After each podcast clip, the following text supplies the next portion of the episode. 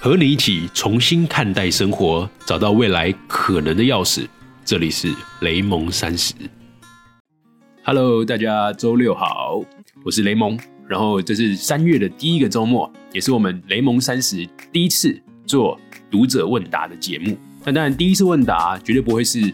呃，只是我自问自答，不然就太无聊了。所以，我们第一次问答的时候，我还来有请了一个特别来宾，你们可以猜猜看是谁？来，请说说话吧。Hello，大家听得出来是谁吗？你不要装的这么恶心的声音，好不好？你可以用自然一点的讲话方式。这已经很自然了。好了，这其实是我的老婆柚子。Hello，大家，我是柚子。对，然后未来的那种读者问答，因为我不太喜欢，就是直接都自问自答，那其实很容易就是我都会觉得是只看到我的观点，或者我没有想到到底读者有什么样的立场，所以我们就请柚子来当做读者的角色，然后我们做一个对话的，这样也会让整个问答的过程会更活泼生动一点。嗯，所以我们今天其实收集到了蛮多的问题，然后我们挑了八个出来。其实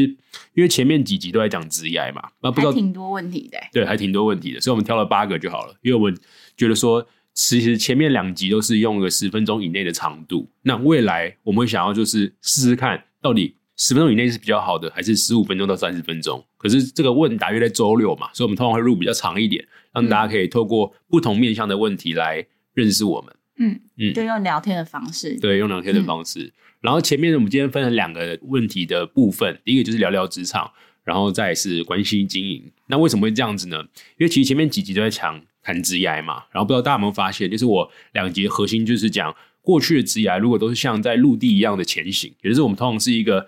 呃比较单向的，就是大家认为说成就就是可能你要考到好的学校啊，去好的公司啊，拿好的 title 这样。然后其实我就一直讲到，就是不管是联盟三十这个节目的宗旨，就是其实觉得未来其实在成就上面的模型是有非常多可能性的，也就是我认为未来的职业不会像是一个陆地，就是你只能走 X 轴、走 Y 轴这样，会比较像是在大海，有没有？就是在追求自由，就像海贼王的世界一样。就像我之前听过有一个朋友说，他很喜欢自由潜水的原因，就是因为人在陆地上只能是二 D 的维度去走。可是自由潜水的时候，你可以多一个上下浮动的那种三 D 路线，所以我觉得其实未来职业就是把我们那个可能性的坐标轴给扩宽了。然后我们前面几题就来谈一谈关于职涯上面有哪些读者在哪里问了些什么。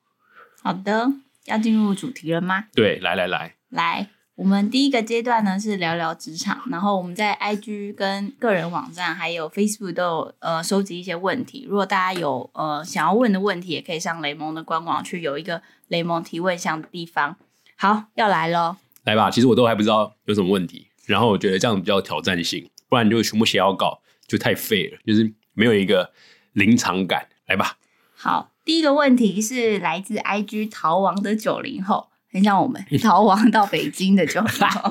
这个名字我很喜欢的，这个昵称他。想要问你说，你是怎么看待洗学历这件事情的？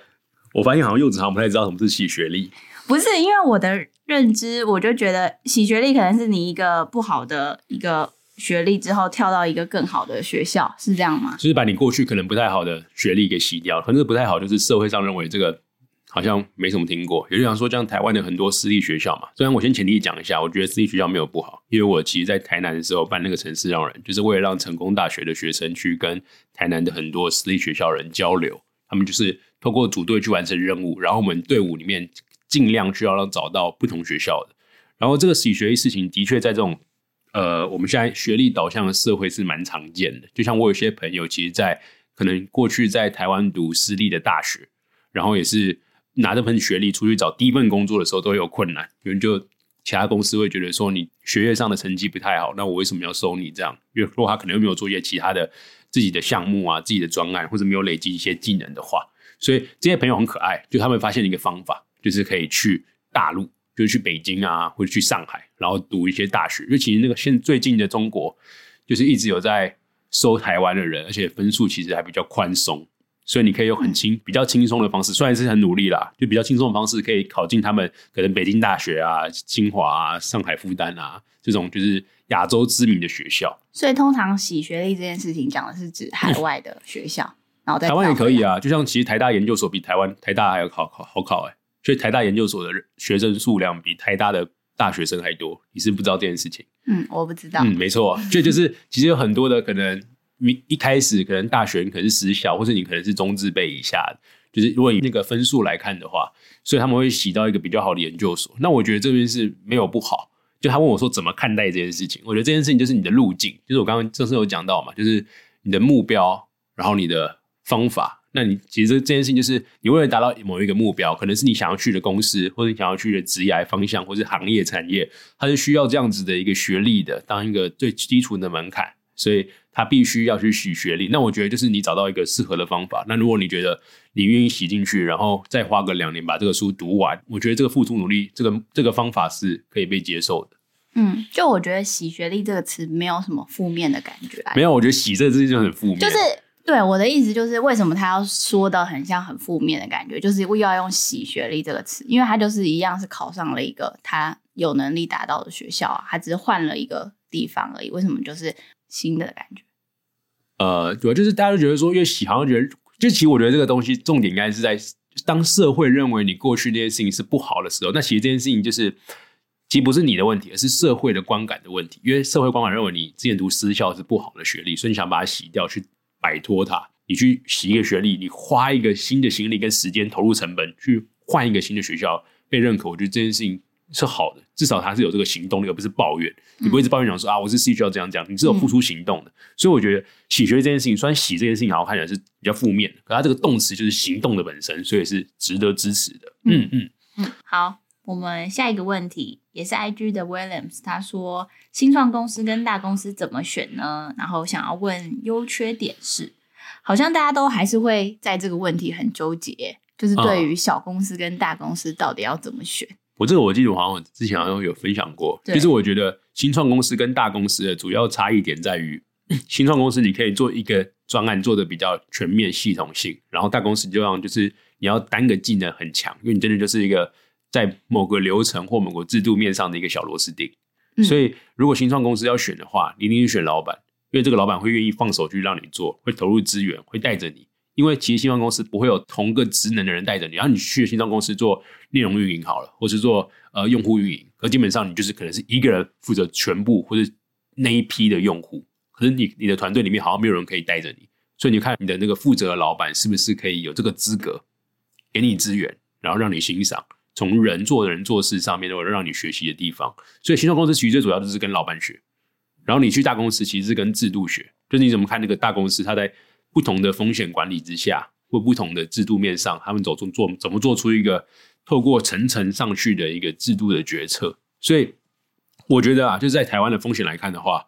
如果你觉得你的自主能力不太够的话，还是去大公司比较好，就像洗学历一样，有没有？这同一议题啊，就是你去洗那个 title，去洗那个哇，你是什么什么公司出来的啊？阿里出来，腾讯出来的，等等的。即便你在里面根本没做什么事，然后你做履历表出来，都是写说你们团队做了什么事情，然后你说成自己讲的。很多人都这样，你想说啊，我当一个我当个月帮整个团队营业额破五百万，这其实根本就团队做的事情，然后你就把它换成是自己讲。那你到底可不可以讲到过中间的那些脉络？那其实就是很看你到底有没有多少投入了。所以优缺点就是。没有，因为我的观点跟你不一样。你可以先讲完你的优缺点。啊，我本来想跟婚礼一下，然后整总结一下，就是我觉得优缺点就是大公司的概念，就是你知道你在这个段时间，你在这个大公司里面你要获取怎么样的资源。可是如果新创公司你要看的话，就是看这个老板 O 不 OK。其实根本不是看他产品哦，拜托，就你不要觉得说哇，他们这个做的东西愿景啊，或者这个产品非常的牛，非常的牛，我是中国人，就是你非常的非常的厉害的产品，我觉得这产品有希望，不要相信的，因为可能不会成功。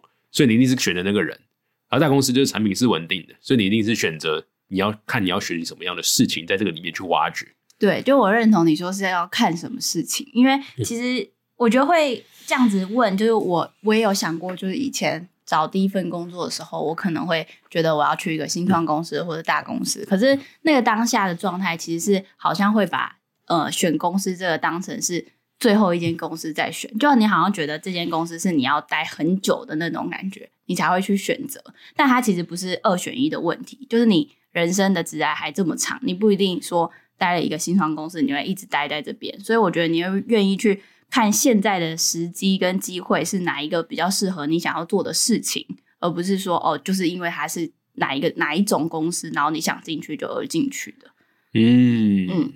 就是新创公司，呃，大公司里面也有新创部门啊，就大公司里面也有新创的那种做事方法。就是有时候你要真的进去之后，你才会知道说那些事情到底是不是你想要做的。所以其实可以不用这样子选，可以先以你自己想要做的事情，即使是大公司里面它有一个小小的团队在做某一某一个创新的事情，其实也是可以进去的。那我到 Keep 就是这样，我到 Keep 就是到一个大公司里面，然后做一个新的项目推动，所以其实。两个优点都有，然后我觉得老板又蛮靠谱的，然后团队也蛮靠谱的，所以就选了这样子的一个份工作。这样，好，我们下一题。好，下一题是个人网站上面提问的。他说：“为什么可以这么喜欢工作呢？是看你每天晚晚上熬夜工作，所以问嘛？”其实就变成是到底大家怎么看待工作这两个字？就你怎么定义？就是有些人像我，我觉得我的工作，我会特别去选那些。我觉得做起来会很有价值、意义感，就跟我未来想要做的事情，或是我内心很相信的事情，就是我很相信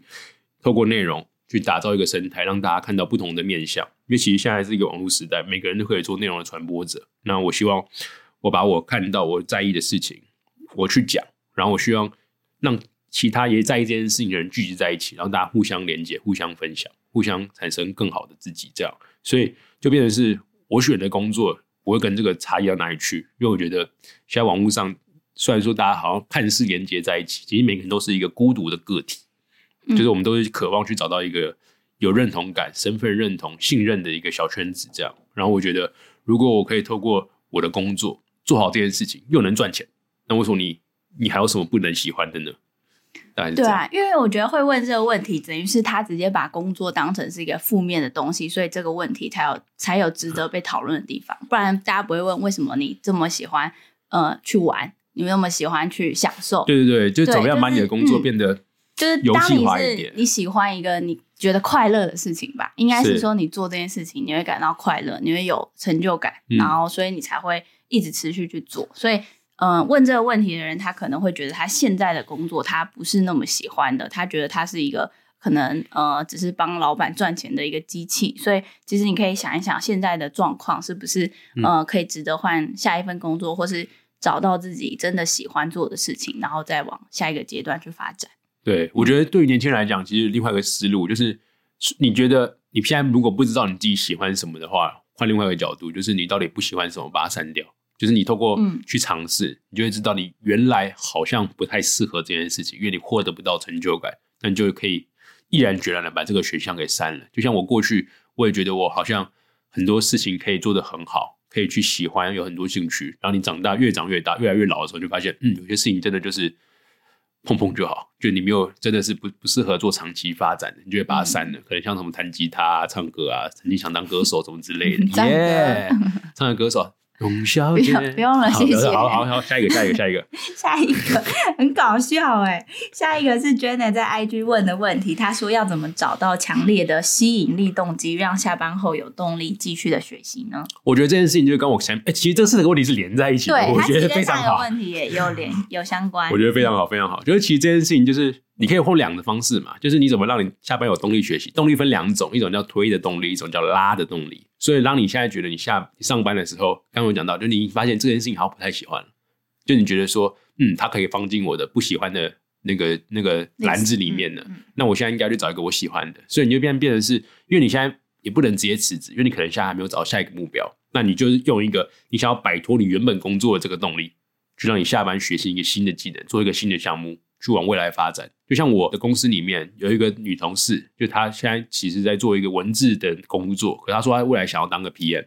那我就说那你很简单啊，你现在觉得你为什么讨厌文字上的事情的工作？她说因为公司内部的流程需要去觉得要去优化，就她觉得做很多事情的时候，嗯，很卡，然后很多时候沟通很浪费时间。那我就说很好，那你就可以把公公司内部在这个内容的流程上的制成，你把它去做优化。去找到一个探索的机制，然后交付出一个产品的模组化的一个协作方式，那这就可以成为你 PM 的一个作品集。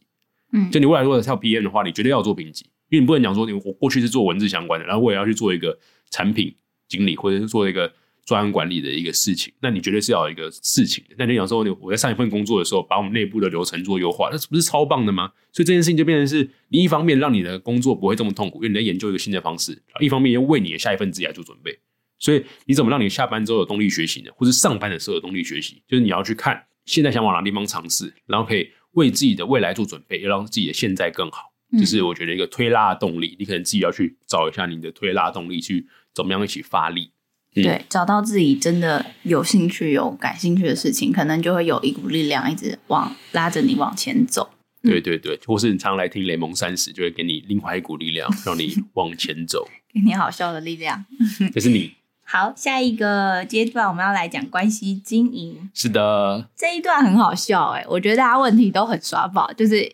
嗯，我们就看这一段的那个，就是走到一个好笑的感觉，我们那个收听人数会不会下降？从后台去看，这是一个很好的测试。好，就是 Joseph IG 的 Joseph 要问，请问你想要生几个小孩？然后问 我们小孩的名字想要取什么名字？我觉得生小孩这件事情是我决定，又不是我在生，所以就请柚子回答。什么叫不是你在生、啊？就是你是辛苦的，所以你要决定这件事情要生几个啊？就讲的很像很不负责任。哪有不负责任是男生讲说我就要生六个，你就给我生，生个足球队，这还是不负责任，好不好？哪有两个都很男生看我就是那种老婆狗，就是老婆说要生几个我就生几个，然后当然不要太多啊，生三十个，雷蒙三十，我吐血，你不可能是三十个，你放心好了。好可怕、哦。那我的部分，我就是我会觉得至少两个，因为我觉得手足很重要。因为我有两个亲姐姐，所以嗯，从小就会知道说，呃，有手足的感觉是可以很多东西是一起分享的，然后一起去承担的。然后不管是男生女生，就觉得至少他的童年会有一个这个回忆，然后长大之后也常常联系的话，也会有一个手足，至少可以关心他。嗯，所以至少两个可以吗？两个啊，那就像蔡阿嘎一样，一个叫蔡桃贵，一个叫蔡波利，不要，所以你叫做送蚂蚱，不要，一个取送蚂蚱，一个叫猴塞猴雷。塞雷。对对对，就一个叫送蚂蚱，一个叫猴塞雷。你不要限制他路线因线，为柚子柚子姓宋，就是宋朝的宋，是他不想要走谐星路线很线。酷啊！出生的时候就说大家好，我叫我猴塞雷，然后说大家好，这是我妹叫我宋蚂蚱，很可爱欸。不要这么耍宝好不好？好，下一个，下一个，然后下一个是 Facebook 的例问说什么是弱连结，在实际上面有运用过它吗？就是弱连结跟弱关系，这个就是很多人会常常去问，就是呃，到底怎么处理好你的这个人脉关系网络？那我们这个时候来科普一下，其实这个词啊是来自一个斯坦福大学的一个教授叫 Mark，他在一九七零年代的时候，他研究在波士顿附近的人们就是怎么去找工作的。然后调查之后发现，其实一百个人里面呢，超过一半有五十四个人是透过个人关系找到工作。什么意思呢？就他基本上没有去投正式的履历，就他不会是这种，就是你专门把头埋进去写履历，然后一直狂投公司，然后走一个正规稿，然后找到工作的。就我觉得，其实像我们去北京啊，还是我们从北京回来之后，嗯我们靠了蛮多这样子的一个弱连接的关系，也就是你也平常没有去在社群网站上啊，或者其他的渠道去常常分享一些你的信息，你关心什么，你在意什么事情，或是你做了什么事情，要跟大家讲。所以会有一些人，其实你好像没有这么常见面，就是像强连结，就是强关系，就是你可能每天会互动聊天的。那基本上有个邓巴数嘛，他说一个人一生之中大概会有保持联系、认识的大概一百五十个人，你会记得。嗯那二十三十个人里面大概是强关系，就是这些人会可能知道你呃一周之内都在干嘛，或者是一周之内大多时间在干嘛，可能是你的家人啊，你最好的朋友们他们会知道。可是你要找工作的时候，为什么不能找这些人？因为其实这些人圈子跟你太近，所以很难去帮你推到一些新的工作，或是他在推的时候他会比较尴尬，因为他其实知道你的很多事情嘛，所以不只是知道你的好事，他可能知道你的坏事，对不对？所以其实这个弱连接就是他其实知道你部分的信息，可是他不太知道你这个人到底真正是怎么样子。可是他觉得说，哎，我平常看到你的社群网站上都还是有分享一些跟这个比较相关的，那我们就可以进一步聊聊，或者把你推进去。所以其实在中国啊，或者在美国，这件事情还蛮常发生的。就是中国都很多公司都有那个内推系统，就内推系统就是我好像不太认识你，可我觉得你好像大致上符合，就帮你推一下，或者我帮你去聊一下。因为这件事情就是不只是公司会让很多职缺不会第一步的放在外面公开，第二步是因为在公司内推系统的时候，内推的这个人啊，就是帮你做弱关系的这个人，他是可以拿到奖金的。而且我们在上在我上一份工作内推的奖金好像很高诶、好像有快要三万四万台币。就是如果这个人真的入职的话，我帮他推荐进去，我是可以拿到三四万台币的。嗯，对，所以其实呃，我觉得这件事情的重点就是，实际上我有运用过吗？我觉得我们就是去北京找工作，或是回到台湾的时候都有，所以大家不要只觉得说我只要关心好我自己的身边的圈子就好了，你可能要去多发布一些信息在网上，嗯然后让其他人去渐渐认识你，知道你关心什么事情的时候，有时候去麻烦别人，对别人说是一种肯定，他会觉得说你是认同他的，所以你才嗯。愿意去麻烦他。所以这个弱关系的话，就像我们这个节目一样，我们有做一个脸书社团，就是希望大家在里面，呃，看到我们每一集的分享的时候，你可以分享一些你有感受的地方啊，你认同的地方，有共鸣的地方，嗯。然后这件事情就会让大家让其他人认识到，哦，原来这个 A 同学是关注这件事情的，那我刚好有这方面的资源啊，或者这方面的问题啊，那我可以跟他进一步认识，这就是在扩展你的弱关系，所以大家尽量保持交流。嗯，其实我觉得这个有一个点，就是我以前会觉得蛮难的，就是现在的网络时代，你一定要呃发布一些什么东西，人家好像才会知道你。但是有一些其实就是内向的人，但是我觉得我这个也一直在调试，所以可以跟大家分享，就是我自己也是一个以前没有很喜欢把任何东西发布在网络上或是开地球的人，因为我会觉得这是我私人的生活。但是我后来有听到一句话，就是在网络时时代下，如果你没有数位足迹的话，就代表你什么都没有。就这句话有点极端，但是就又好像是真的，因为人家当他开了你的 Facebook，然后看到你最近在浏览的东西，或是你最近在学什么，他没有，他完全就是对你是一个空白的。那你比起别人来说，他可能有发布一些他的读书心得，或是分享他最近在听什么音频节目，这种类似说他最近的生活的状态的话，人家好像就可以比较快的熟识，然后比较快认识你，知道说你的跟他是不是同个价值观，或是同样相同领域，或是有相同兴趣的东西。所以大家可以，因为我觉得我们真的在北京有很多有很多时候，就人家说贵人，贵贵人可能就是因为你的一个小小的一个分享或者是什么东西，他突然跟你有一个连接，就是他是突然之之中出现，然后来帮助你的，但你不会去强求说你要遇到，你只能就是呃让大家比较知道你可能有相同的需求的话，你就会把他们连接在一起，然后他们可能就会因为透过你的关系，然后去产生别的火花。所以大家可以试试看，就是呃多多去分享一些东西。虽然一开始对于某些人来说啦，我觉得是一个很难的挑战，就是一定要嗯把一些东西去挖出来，去分享给别人。可是可以试试看，当发布了之后会有什么样的呃不一样的感，就是不一样的生活。对啊，其实我觉得不用刻意去分享，就是你嗯看到什么事，你是有感兴趣，你你是感兴趣，你是内心有一个感受、共鸣的，那你就可以按个赞，或是回应的时候去去称赞一下。就有些这社会不缺乏鼓励跟赞美，或是不缺乏鼓励赞美之后再多讲一下你的感受，因为这个时候对方那些很认真发文的那些人，他们就会觉得说啊，原来我是有被回馈到的。那我相信，如果这个生生态建立好了之后，如果你未来真的分享了些什么事情，那其他人也这样回馈你，你不是很开心吗？嗯对吧、所以不要吝啬给那些很认真在分享自己内容的一个掌声，就像可以给我们的音频五星评价，不要分期付款哦。不要不要偷偷内容推广。我觉得我蛮适合，就是帮忙广广告商那样嵌入的。我觉得我可以很自然而然的嵌入。所以如果有赞助商的话，请尽尽量到个人网站上，透过我的 email 联络我，我们就可以帮你推广一下你的广告产品。对我们还是要赚钱的，不然我现在这个音频节目一个月其实蛮贵的，还需要它是需要什么伺服器费的，各位。嗯，就是大家一起去把这个东西慢慢做起来。哎，我在说什么东西？你好，看，它这是不适合念广告的，就是看起来卡卡。好，来，好好啊，我我讲下一个问题，下一个是 IG 的 Miki 想说，请问你小时候的梦想跟现在的梦想有什么差别吗？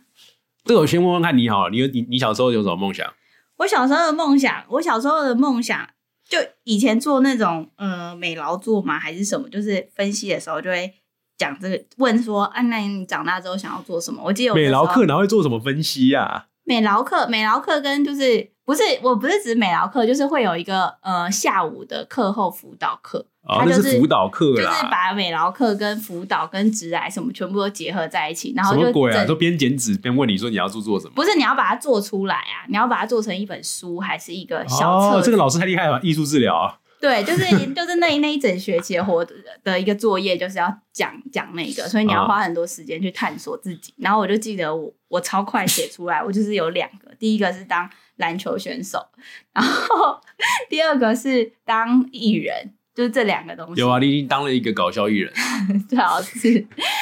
为什么会当篮球选手？是因为呃，我从小就很爱打篮球，但是因为我大姐她以以前就是校队，然后她还打过 HBL，然后她就是一直在走篮球这条路，所以当我我小时候就常常就是跟着她到处去打球啊，然后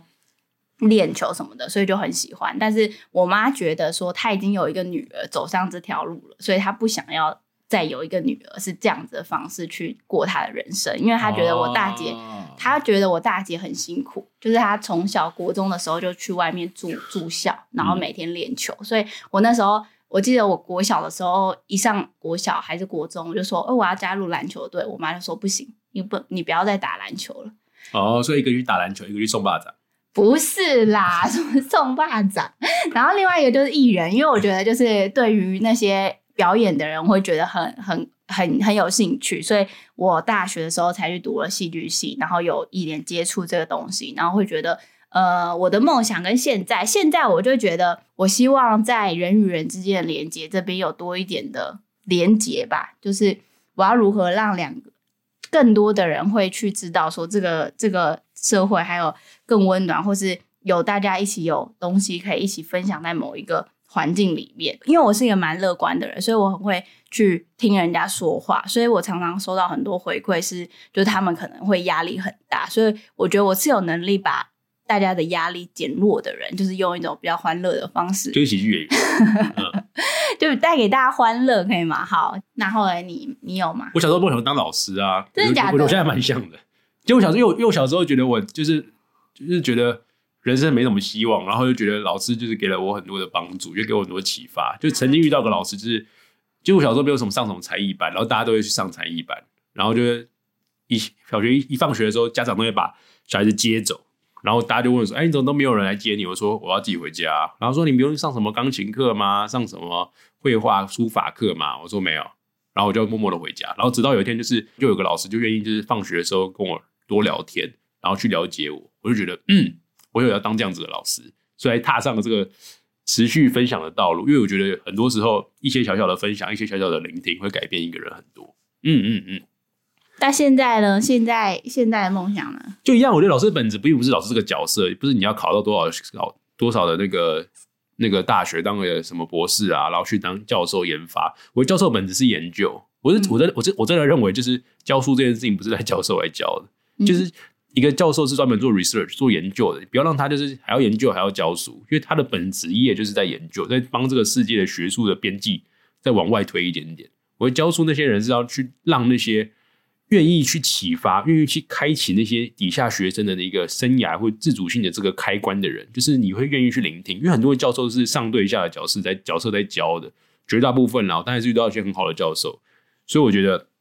嗯，我心目中老师并不是那种上对下一对多的行为，而是那种多对多，真的去启发、去点燃每一个学生们小小内心的火苗的这种老师。嗯，好，最后一题，最后一题，IG 的 link 想问。对未知感到害怕的时候该怎么办呢？睡觉啊！这个问题，这个问题，我问你，给问给你问，回答你啦，回答给你。对未知感到害怕，嗯，对未知感还是得过啊。就是你要知道你为什么会害怕，应该是你现在可能有一个抉择的时候，你才会感到害怕吧？因为你不知道你选择了之后那个后果是什么，你没有办法知道最后的结局是什么，你就会觉得会害怕。现在自己做错了决定，或是。嗯，你可能觉得不够有自信去做一些你想要做的事情，所以就像你们可以来看《M 三十》，为什么？因为你就不知道在三十岁之后会发生什么事情，或是在不同年龄、不同阶段的事情会发生什么事情。我们就会帮你采访这些人，就是在社会的主流道路之外，有哪些人，他在哪里做了些什么，所以他们现现成现在这个样子，现在在往哪个地方努力准备。所以，当未知感到害怕的时候，除了去看看其他别人路怎么走，去做参考，而不是模仿哦。当然，一开始可以去做模仿了，可未来是要走出自己的道路的。所以我希望这个节目会让大家在未知的时候，不是感到害怕，而是感到期待跟兴奋。因为你们继续听收听雷蒙三十，我觉得我这集超级爱打广告的，不错，一直在打自己的广告，就是一开始就是要这样啊，让大家觉得说，知道我们的节目到底要干嘛，学会选择跟着我们一起。嗯，这就是我们这个节目的最终意义。嗯。好，其实今天的对话就是读者问答，大家到这边，我们也是录了一集超级长，然后等一下会花一点时间剪。然后，如果大家对于我们的读者问答有什么想要再讨论的，欢迎到我们的脸书社团加入雷蒙三十，或者是到我的个人网站上去搜寻文章，都可以有。更多进一步的讨论跟互动。嗯，然后 IG 的 U E Raymond 我们会发一些雷蒙很蠢的动态视频给大家看。对对对，就是我们希望 在这个生活之中啊，有一些认真的事情去做讨论，可是你也是要去适度的去放松，去顾好你自己的生活圈吧，这还蛮重要的。就是我长大之后才学到的事情。好，那我们就下礼拜一再见喽。下礼拜一见，好，拜拜，拜拜。